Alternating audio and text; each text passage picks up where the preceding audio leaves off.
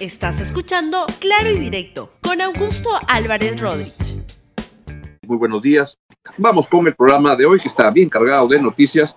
Y bueno, lo que ha pasado, ustedes han visto las imágenes de los bloqueos de carreteras que están ocurriendo en el sur, en el norte. Y este, ahí está, justamente son las imágenes que les pasamos al comienzo y que da cuenta de lo que está sucediendo en la Panamericana Sur, pero lo mismo ocurre también en este momento en la Panamericana Norte y lo mismo ocurre en este momento en la carretera central.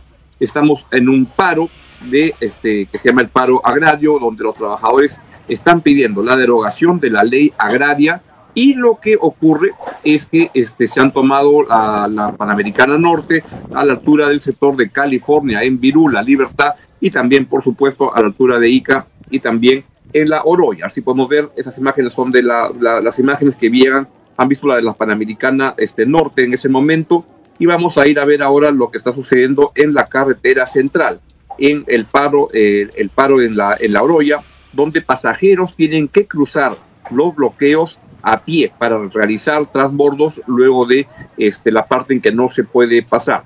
Se bloquean y lo que en la carretera central lo que están pidiendo es adjudicación del complejo metalúrgico Doerra.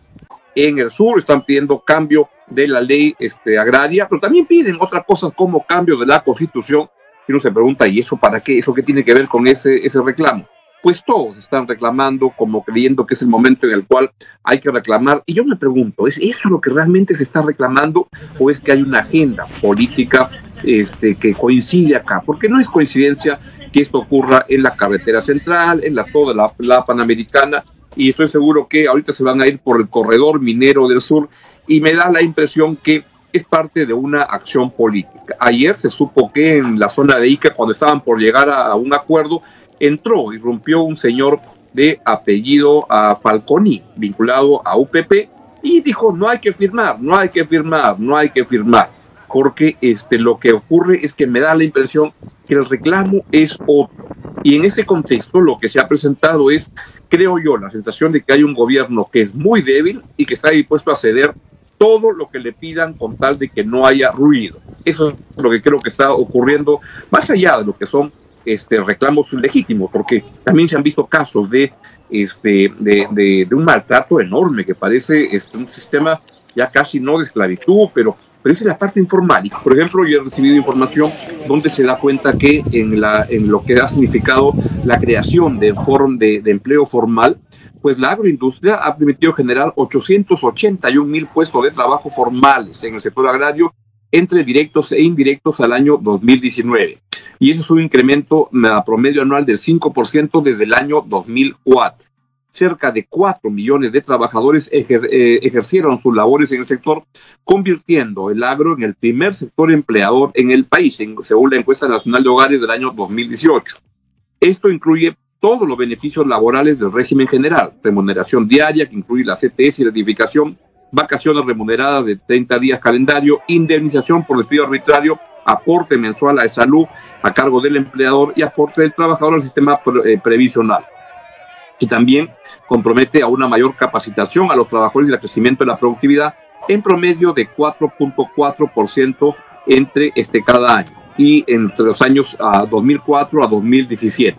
Y ha implicado además una reducción de la brecha de género al multiplicar por 8 la participación de mujeres. Esto es información que proviene de AGAP, que es la Asociación de, este, de las empresas de, eh, de agroindustria en el eh, Perú. Y lo que sucede es que hay una situación evidente que tiene que ser corregida para los, trabajadores, pero lo que están planteando es una en el Congreso donde me parece que están las fuerzas de UPP, de, de, de, de, Podemos y del Frente Amplio principalmente, que están moviendo el tema con otra intencionalidad. Y es en ese contexto que creo que vale la pena hacer un debate sobre lo que está ocurriendo en el país. Lo que hay que ver es cómo mejorar el sistema, cómo hacer ajustes, pero no en la dirección de lo que quiere el Congreso, eh, un sector del Congreso que es derogar la ley de promoción agraria lo cual dejaría en el limbo esta actividad que, que genera em, empleo y que genera formalidad. No es lo que está sucediendo con todas las empresas y es lo que hay que combatir, es la informalidad. Pero hay un sector del Frente Amplio y otros grupos que quieren la derogación. Ante eso, el Congreso acaba de enviar hace minutos nada más un proyecto para reformar, para reajustar la ley de promoción agraria. y están viendo justamente el proyecto de ley enviado por el gobierno. Y también se han ofrecido algunos sectores como la Conferencia Episcopal Peruana a señalar y recordar la necesidad del diálogo como el único camino para poder resolver los problemas y a disponer de la participación de este, sacerdotes de muy alto nivel en la jerarquía la, eh, católica peruana para ver cómo pueden contribuir a crear un espacio de entendimiento, de poder hacer mejoras para los, para los, trabajadores y poder salir adelante. Y en ese contexto, el presidente Francisco Sagasti ayer tuvo una reunión con la prensa extranjera y dio estas declaraciones que tienen que ver con lo que está pasando en el país y que él dice que hay intereses particulares que buscan desestabilizar al gobierno. Escúchenlo al presidente. Desestabilizar, posiblemente sí. Es claro que algunos grupos han perdido poder y espacio con este cambio de gobierno en las últimas dos semanas. Que pretendan desestabilizar, no sé si lo calificaría de esa manera, pero de que sí tienen intereses divergentes y contrarios a aquellos que estamos planteando en el gobierno, así lo es.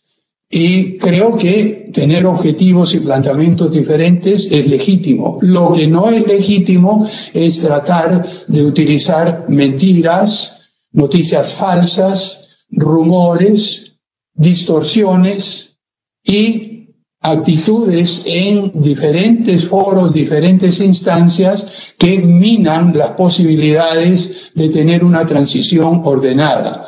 Nosotros no tenemos ningún interés en quedarnos más allá del plazo establecido del 28 de julio de 2021. Hemos recibido indicaciones de que hay supuestos intereses en postergar las elecciones, algunos que quieren quedarse. Ustedes en la prensa conocen mucho mejor la manera en la cual se manejan estos temas. Pero prestamos atención a eso, no somos tan ingenuos como cree la mayoría de observadores. Eh, sabemos que hay estos intentos eh, estamos viendo lo que sí es, trataremos de controlarlos y trataremos de manejarlos porque hemos recibido el mandato de tener una transición ordenada. Realmente es algo que, como dije anteriormente, no está dentro de los esquemas de política del gobierno. Investigaremos exactamente qué fue lo que sucedió, ver cuáles han sido las circunstancias. Ya teníamos noticia de eso y, y realmente es una tragedia. Nosotros no queremos que nadie muera en protestas por eh, defender sus derechos laborales. Eh, al mismo tiempo, esa es toda la información que tengo hasta el momento y esto proseguirá su investigación inmediatamente. El ministro eh, del Interior, cuando conversamos con él, quedó claramente establecido que él seguirá estos temas.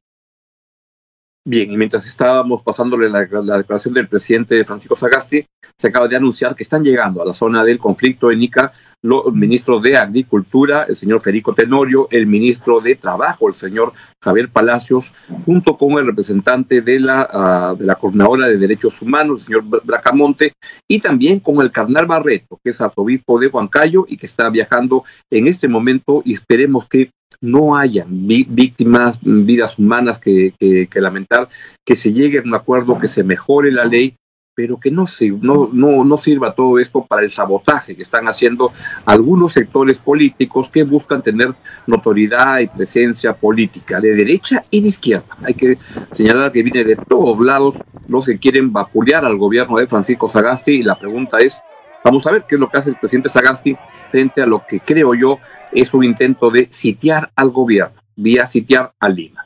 Esto es lo que quería contarles el día de hoy. Listo, me voy, buen fin de semana. Gracias por escuchar Claro y Directo con Augusto Álvarez Rodríguez. Suscríbete para que disfrutes más contenidos.